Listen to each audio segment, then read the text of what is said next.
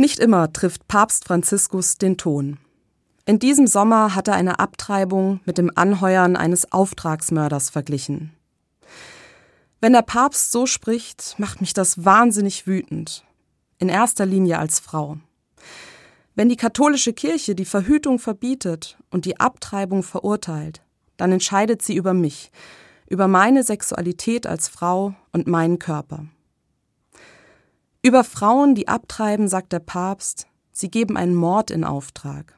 Ärztinnen und Ärzte, die die Abtreibung vornehmen, macht er damit zu Mörderinnen und Mördern.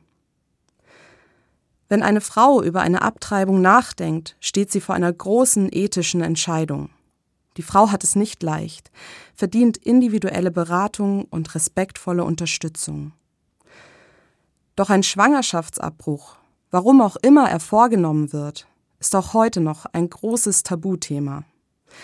Das ist ein Problem, dass wir darüber nicht offen sprechen. Und dabei helfen die Worte des Papstes mit Sicherheit nicht. Weder den Arztpraxen noch den Müttern, geschweige denn dem ungeborenen Leben.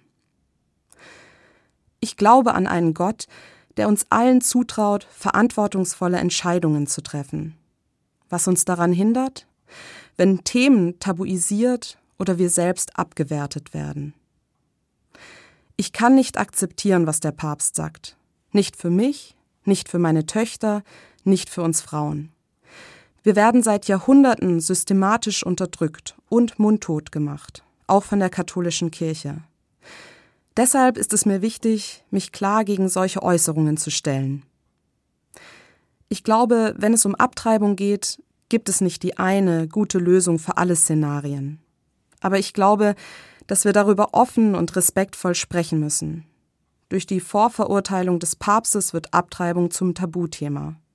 Das müssen wir verhindern.